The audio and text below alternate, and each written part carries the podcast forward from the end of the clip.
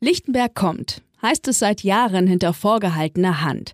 Aber nicht alle glauben, dass der Bezirk östlich des Berliner Stadtrings auch nur annähernd das Potenzial für Feenstaub und Glanz hätte. Noch immer haftet dem Stadtteil so ein leichtes Schmuddelimage an. Stasi-Geschichte, rechte Strukturen, Plattenbauödnis. Aber in den meisten Lichtenberger Kiezen hat die Lebensqualität zugenommen und wer genau hinschaut, entdeckt dort viel Charme und Weltoffenheit. Darum geht's in diesem Podcast. Es werde Lichtenberg. Ein Berlin-Podcast von Flux FM. Ich bin Philly Montag, Redakteurin und Moderatorin bei Flux FM. Lichtenberg ist wie viele andere Berliner Bezirke auch ein sehr heterogener Stadtteil und vereint 13 Ortsteile mit individueller historischer Entwicklung und unterschiedlicher Bevölkerungs- und Einkommensstruktur. In zwölf Folgen werfen wir einen Blick auf die Vielfalt Lichtenbergs, sprechen mit AkteurInnen aus Politik, Kunst, Wirtschaft, Kultur und Sport. Rund 308.000 Menschen leben hier. Tendenz steigend. Wir haben sie gefragt, was sie an ihrem Bezirk besonders mögen. Die Vielfältigkeit, die Verkehrsanbindung und die Durchmischung. Die Nähe zur Rummelsburger Bucht. Man trifft nicht allzu viele Hipster hier. Man ist halt noch ein bisschen auf dem Boden geblieben und noch nicht so gentrifiziert. Die Vielfältigkeit. Ich habe Wasser, ich habe den großen Friedhof der Sozialisten, wo man lange und ausführlich spazieren gehen kann. Und wenn ich möchte, fahre ich zur Frankfurter Allee und gehe einkaufen. Weil es so unaufgeregt ist. Und es inzwischen ein paar Plätze gibt, die auch Anlaufpunkte sind, die Touristen so ein bisschen nach Lichtenberg lockt, abseits der Vergangenheitssymbole der untergegangenen DDR. Ich bin häufiger in Lichtenberg unterwegs. Zum einen, weil meine Familie dort wohnt, dann gehe ich in die Boulderhalle Ostblock in der Rummelsburger Bucht und ab und zu bin ich auch mal tanzen im Sisyphus, das ist ein Elektroclub in der Nähe der Rummelsburger Bucht. Viele andere Ortsteile habe ich ehrlicherweise aber nicht so auf dem Schirm. Wir haben in Lichtenberg nachgefragt, welche Orte sich besonders lohnen. Lieblingsecken. Der Steinepark, die Rummelsburger Bucht, der kleine ehemalige Friedhof in der Gottlinde Straße. Da sind wenig Leute, bisschen verwildert und man kann ganz entspannt mit einem Hund ein paar Runden drehen. Ich bin gerne im Dong Shuang Center weil das da einfach so spannend ist und weil man da so viel entdecken kann. Der Friedhof der Sozialisten, weil ich finde, dass das eine sehr schöne, weitläufige und für Lichtenberger Verhältnisse gepflegte Grünanlage ist, in der man spazieren gehen kann, entspannen kann. Der alte Friedhof in der Gutlindestraße, wenn man mal so ein paar Minuten Ruhe braucht, dann ist so ein kleiner, alter Friedhof immer eine ganz gute Wahl. Ich bin gerne im Kaskel kietzt. Da kann man schön essen, da kann man spazieren gehen und trifft nette Leute. Lieblingsecken. Über Lieblingsorte hat mein Kollege Matti Geier auch mit Michael Grunst von den Linken gesprochen. Seit 2016 ist er Bezirksbürgermeister von Lichtenberg, gibt jetzt aber sein Amt voraussichtlich an den Christdemokraten Martin Schäfer ab. Denn bei der Wiederholungswahl am 12. Februar konnte die CDU ihr Ergebnis zur vergangenen Wahl 2021 fast verdoppeln und liegt damit knapp vor den Linken. Im Interview spricht Michael Grunst über seinen Kiez, inspirierende Frauen aus aus Lichtenberg und seine Amtszeit. Wenn Sie auf Ihre Zeit als Bezirksbürgermeister jetzt zurückgucken, worauf sind Sie da am meisten stolz? Ich glaube, dass wie sich Lichtenberg in den letzten sechs Jahren entwickelt hat. Wir haben ja 2016 eine ziemlich schwierige Situation durchgemacht. Es war oftmals auch Stillstand auf der Landesebene. Und wenn ich jetzt zurückblicke, haben wir seit dieser Zeit, seitdem ich im Amt bin, 2017 als Team Lichtenberg, also gemeinsam alle, äh, über 7000 Schulplätze geschaffen über 10.000 bezahlbare Wohnungen, tausende Kita-Plätze. Also das sind schon merkliche Spuren, die in den letzten sechs Jahren hier geschaffen wurden. Und darauf ist man natürlich ein bisschen stolz. Und was hat Sie am meisten geärgert oder, oder frustriert? Na, geärgert hat mich immer, wenn man Bürgerinnen und Bürger nicht ernst nimmt. Ob das bei Bauvorhaben ist, jetzt vor kurzem der Vorgang Ilsestraße, oder dass Entscheidungen des Bezirkes von der Senatsebene dann kassiert werden, was zum Beispiel Innenhofbebauungen sind, dass Bürger und Bezirk sagen, der Innenhof soll ja nicht bebaut werden und dann entscheidet der Senat, er wird doch gebaut. Ich glaube, das muss aufhören, weil das frustriert die Leute und führt dann auch zu Entscheidungen von Menschen, die wir dann möglicherweise auch nicht gut finden, zum Beispiel für Wahlentscheidungen. Und was mich auch geärgert hat, ist, dass gerade was Verkehrspolitik betrifft, da eine sehr innenstadtzentrierte Sicht vorherrschte bisher im Senat. Weniger da, wo Wachstum generiert wird. Wie zum Beispiel in Lichtenberg. In Lichtenberg sind wir in den letzten zehn Jahren um über 50.000 Menschen gewachsen. Das spielt sich aber gar nicht im Investitionsgeschehen des Landes Berlins wieder. Was würden Sie sich denn wünschen bei Infrastrukturprojekten in Lichtenberg? Ich würde mir konkret wünschen, dass die Verlängerung der S75 nach Karo jetzt ernsthaft angegangen wird, dass die S75 generell stabiler fährt und vor allem auch mal die Innenstadt erreicht. Dann wünsche ich mir, dass die Straßenbahnen mehr getaktet werden, dass Buslinien eingeführt werden, beziehungsweise erweitert werden, da wo vor allem Bevölkerungswachstum generiert wird, zum Beispiel in Friedrichsfelde oder Karlshorst. Und dass natürlich auch die Schulbauoffensive jetzt sich an Fahrt verliert. Wir haben weitere Bevölkerungswachstum, alleine 8000 Menschen im vergangenen Jahr. Und das sind Dinge, wo wir richtig weiter auf der Überholspur sein müssen, was Schulen, Kitas, Wohnungsbau, aber auch vor allem Mobilität betrifft. Jetzt so mitten in der regulären Amtszeit zu gehen, ist sicherlich nicht leicht. Was hätten Sie gerne noch zum Abschluss gebracht? Man weiß ja, als Politiker sollte man zumindest wissen, dass es das, was man macht, eigentlich zeitlich begrenzt ist. Und es gibt ja auch Politiker, die denken, dass es geht immer, immer mal weiter. Aber deswegen ist völlig klar, dass man natürlich äh, für jeden Tag dankbar ist. Das war für mich immer der großartigste Job, den ich mein Leben bisher gemacht habe. Jetzt ist der Tag gekommen und ich wünschte mir natürlich, ich hätte gerne noch das Kulturhaus in Hohenschönhausen gestartet, was wir wirklich lange jetzt geplant haben, um auch das Zentrum von Hohenschönhausen zu vollenden. Und ich hätte mir natürlich auch gewünscht, dass bestimmte Vorhaben, die wir angegangen haben, was Bürgerbeteiligung, Bürgerengagement betrifft, wir da noch einen Schritt weitergekommen wären. Und ich hätte auch gern noch mit bewegt, dass wir die Mobilitätswende hier auch für die Bürger sinnlich wahrnehmbar vollzogen hätten. Was wünschen Sie sich denn von Ihrem Nachfolger? Dass er vor allem den Job als ein Job sieht, wo er dem Team Lichtenberg mit vorsteht und dass er Teil dieses Teams ist. Also weniger parteipolitisch, sondern vor allem ist es wirklich eine wunderbare Aufgabe, den eigenen Bezirk, in dem man lebt, auch zu dienen. Und wenn man diese Grundvoraussetzungen hat, dann hat man vor allem auch Spaß am Job. Und vor allem wünsche ich mir, dass er die Dinge, die jetzt wirklich in den sechs Jahren intensivst angeschoben wurden, wie Schulbauoffensive, wie kommunaler Wohnungsbau, wie kommunale Kitas auch weiter fortführt und dass wir das Gezerre um das Thema Mobilität in den vergangenen Jahren beenden und ganz konkrete Projekte vollziehen, wo die Bürgerinnen und Bürger einen Mehrwert haben, ob das eine Radverkehrsanlage ist oder eine Buslinie. Ich hätte sie gerne selber noch mit angetan, aber die Wählerinnen und Wähler haben jetzt entschieden. Haben Sie denn die Befürchtung, dass ein CDU-Bezirksbürgermeister gerade so Projekte, die Sie jetzt beschrieben haben, eventuell nicht fortführt, stoppt? Nee, ich glaube, am Ende hat man alle, egal ob CDU, Linke, äh, Grüne oder SPD, eine Verantwortung für Kommunalpolitik. Und da gibt es auch genug Korrektive in der Kommune, die da auch immer aufpassen, dass man da auf Kurs bleibt, ob das die Bezirksordnungsversammlungen sind oder eine sehr engagierte Bürgerschaft, die ja Lichtenberg hat.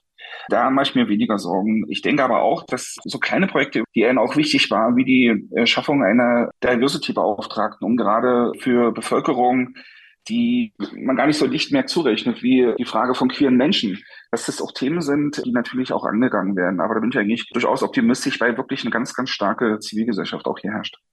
Woher kommen denn eigentlich die meisten, die nach Lichtenberg ziehen? Ich hätte ja fast gesagt aus Sachsen früher. Ich komme ja selber aus Sachsen. Hm. Ich habe ja sozusagen auch eine Zuwanderungsgeschichte nach Lichtenberg, aber die ist schon über 40 Jahre her. Und derzeit ist es so, ungefähr ein Drittel aller Menschen, die in Lichtenberg leben, haben eine Zuwanderungsgeschichte. Die größte Community ist die vietnamesische. Und inzwischen ist es aber so, dass danach gleich die russischsprachige beziehungsweise die ukrainische jetzt auch kommt. Über 6000 Menschen aus der Ukraine leben hier.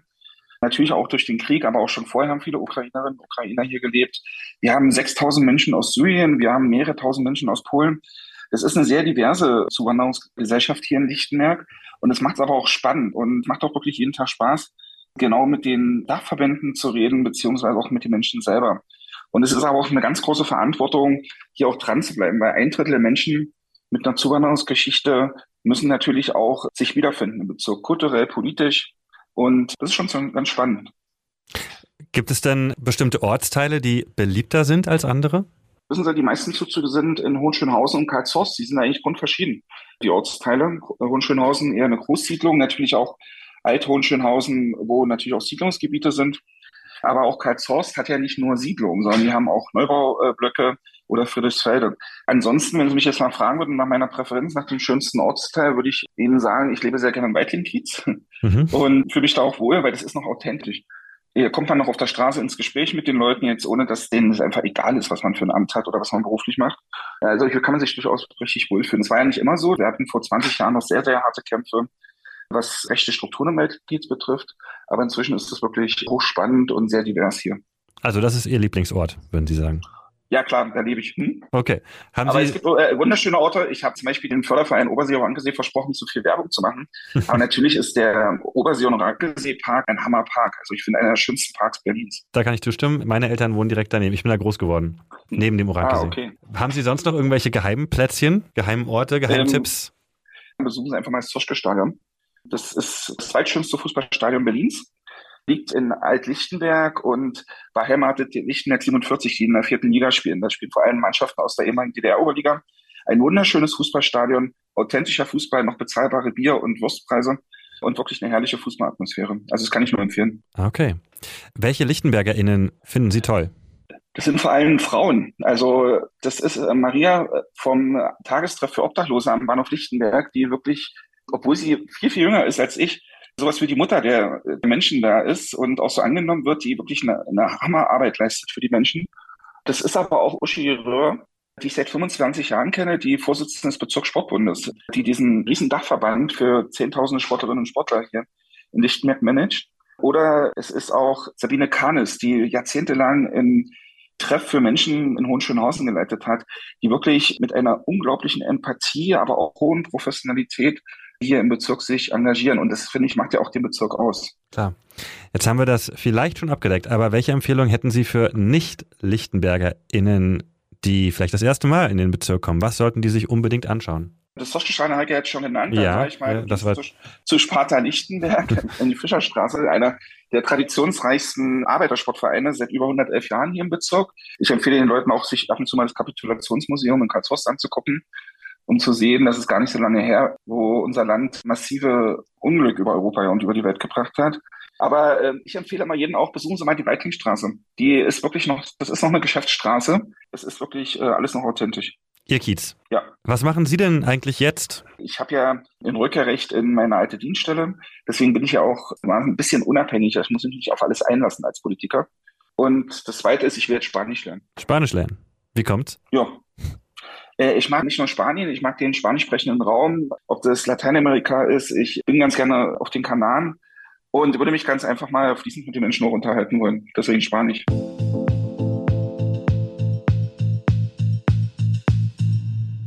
Michael Grunst hat sechseinhalb Jahre in Lichtenberg das Sagen gehabt. Doch erstmals seit 1995 sind die Linken in Lichtenberg nicht mehr stärkste Fraktion in der Bezirksverordnetenversammlung. Sie wurde knapp von der CDU überholt und die geht jetzt eine sogenannte Zählgemeinschaft, das ist eine Art Koalition mit den Grünen und der SPD ein. Neuer Bürgermeister soll der Christdemokrat Martin Schäfer werden. Darauf haben sich die drei Parteien geeinigt. Die finale Abstimmung dafür findet am 20. April statt. Die LichtenbergerInnen haben jetzt schon konkrete Vorstellungen davon, woran die Politik in den nächsten Jahren arbeiten sollte. Die müssten das endlich mal mit den Mieten in den Griff kriegen. Die werden ja immer teurer. Ein bisschen mehr die Kieze ausbauen. Diese Mode-Berliner, dass sie sich noch ein bisschen mehr an den Kiez so einführen halt, ne, und so oft auch zu den Alteingesessenen hier sind. Wohnungen, Schulen. Mehr Bars und mehr so Orte, wo man sich treffen kann. Es gibt nicht so viele ähm, Diversität. Anlagen, die zur Erholung auch da sind und zur Erholung sein müssen für die Menschen, doch teilweise sehr nachlässig gepflegt werden. Weniger Barbershops und weniger Spätis. Dass jetzt hier wirklich jede Baulücke zugebaut wird. Gute Restaurants, die wünsche ich mir hier. Dass es nach wie vor Ecken gibt, die sehr ungepflegt, sehr runtergekommen sind. Ich hätte gerne breitere Radwege, ein bisschen sicherer unten an der B1 auf der Hauptverkehrsstraße ab dem Ringcenter. Wenigstens bis Bahnhof Lichtenberg auch eine nette Idee. Wer Lichtenberg schon eine Weile kennt, weiß, viel hat sich in den vergangenen Jahren getan. Es ist kieziger und internationaler geworden. Zu der positiven Entwicklung tragen auch soziale Einrichtungen bei. Eine davon ist die Brücke, ein integratives Familienzentrum im Gensinger Kiez. Flux FM-Redakteurin Jonna Batili hat die Brücke Mitte März besucht und ihnen bei den Vorbereitungen für ein persisch-kurdisches Fest über die Schulter geschaut. Kaum komme ich durch die Tür, fällt mir der große Turm aus Weinblättern auf dem Küchentisch auf. Die Arbeit von Fatima und weiteren Frauen von Die Brücke. Sie erzählt mir, was es mit dem auf sich hat. Das ist ein typisches Essen bei uns, besonders in Festen oder im Ramadan, Hochzeit auch und äh, Zuckerfest und äh, Opferfest. Morgen steht das kurdisch-persische Frühlingsfest Nauruz an. In der Brücke sammeln sich unterschiedliche Kulturen. Gefeiert wird immer gemeinsam. Es gibt aber noch einen Grund zum Feiern. Mitglied Khasal Abdu ist die Gewinnerin des Lichtenberger Frauenpreises 2023. Die Neuigkeit kam für sie überraschend. Wir sind beim Kochen und Kollege hat mir gesagt, Stoff, ich möchte euch ein bisschen etwas sagen. Und er hat gesagt, Frau Khasal hat gewonnen, das Frauenpreis. Zuerst, ich habe Angst, habe ich etwas falsch gemacht? Dann sie, das ist Frauenpreis, das ist, sie hat gewonnen. An ihrer Seite sitzt Cordula. Sie leitet das Familienzentrum und hat Khasal heimlich für den Preis nominiert. Es gab eine Jury, die hatten sehr viele Vorschläge für Frauen, die auch tolle Sachen in Lichtenberg machen und haben Rasal ausgewählt. Ich bekam den Anruf und ich habe mich so gefreut, weil ich finde, Rasal hat das so verdient. Rasal engagiert sich seit vielen Jahren bei sozialen Projekten in Lichtenberg. Als Stadtteilmutter arbeitet sie als Übersetzerin, hilft muslimischen Frauen im Bezirk anzukommen und räumt in der Nachbarschaft mit Vorurteilen auf. Am besten gefällt ihr die Arbeit mit unterschiedlichen Menschen. Die Kollegen, sie sind sehr nett und sie macht keine Unterschiede zwischen schwarzen Menschen oder mit Kopftuch, Muslime Menschen. Ich mag meinen Job sehr, weil ich kann sehr viele helfen, die anderen Menschen. Die Freude über den Preis ist groß. Trotzdem merkt Cordula an, dass es aus der Politik Bestrebungen gibt, die Projekten wie die Brücke Steine in den Weg legen. Einerseits gibt es diesen Frauenpreis, womit Rasal und auch diese interkulturelle Arbeit sehr honoriert wird und das ist total schön. Und andererseits sind wir aber gerade in Lichtenberg, aber auch in ganz Berlin in der Situation, wo solche Projekte gerade sehr gekürzt werden. Und es teilweise in der Politik jetzt schon so eine Stimmung gibt, na ja, also 2015, das ist so lange, so langsam müsste das ja jetzt mal gelaufen sein mit der Integration. Da wünsche ich mir einfach mehr ein Bewusstsein, dass es Zeit braucht, für die Menschen anzukommen, dass wir unheimlich viele Hürden bauen, bürokratische, aber auch gesellschaftliche und dass es deswegen diese geschützten Räume und die Unterstützung auch weiterhin braucht. Ein Blick zurück auf den Küchentisch. Der Berg aus gefüllten Weidenblättern hat mittlerweile gigantische Ausmaße angenommen. Das liegt wohl an den routinierten Köchinnen. Obwohl, da sind drei Mädchen dabei, die unerfahren aussehen. Unsere Schule macht für die Projektwoche quasi eine soziale Engagierwoche. Und dafür haben wir uns halt hier angemeldet und deswegen unterstützen wir jetzt hier so, wie wir können. Für mich ist es das erste Mal.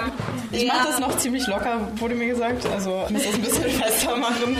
Ich habe auch noch nie Weinblätter Etwas Zeit ist ja noch bis zum Fest. Bis dahin sitzen alle gemeinsam am Tisch, befüllen Weinblätter und quatschen. Mitte März war Flux FM-Redakteurin Jonna Bartili beim integrativen Familienzentrum Die Brücke. Damals liefen gerade die Vorbereitungen für ein persisch-kurdisches Frühlingsfest. Mehr Infos zur Arbeit von Die Brücke haben wir euch in die Shownotes gepackt. Ich weiß nicht, wie es euch geht, aber ich habe definitiv Lust, Lichtenberg noch besser kennenzulernen und verschiedene Kieze zu entdecken. Gelegenheit dazu bieten verschiedene Veranstaltungen im April. Einen Überblick gibt Flux FM-Redakteur Jonas Otten. Gemälde, Skulpturen, Installationen oder Fotografien, das sind alles Dinge, die kennen wir sonst aus Galerien oder Museen. Im Weitling-Kiez gibt das aber in Schaufenstern und Gewerberäumen zu sehen, denn die zehnte Kunstmeile im Weitling-Kiez steht an. Zum zehnten Mal haben sich jetzt AkteurInnen aus dem Kiez zu einer Arbeitsgemeinschaft zusammengefunden und die Kunstmeile organisiert. Sie versteht sich als Werkschau lokaler Laienkünstler KünstlerInnen und wird umrahmt von Literatur, Musik, Workshops und einem ganz großen Fest. Die zehnte Kunstmeile im Weidling-Kiez in der Weidlingstraße jeden Tag von 10 bis 20 Uhr.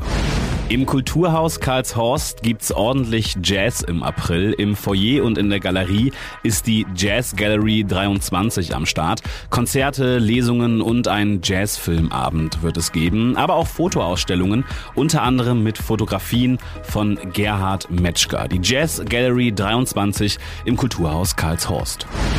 Die BLO-Ateliers angrenzend an den Kaskel-Kiez sind eine der interessantesten und größten KünstlerInnen-Gemeinschaften in ganz Berlin.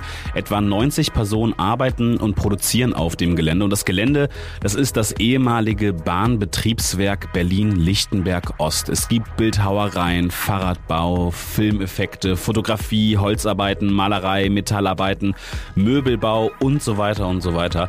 Auch wenn es keine konkrete Ausstellung zu sehen gibt, lohnt lohnt es sich immer, über das Gelände zu streifen und das schöne Gelände der Gemeinschaft zu erkunden. Die BLO-Ateliers angrenzend an den Kaskelkiez.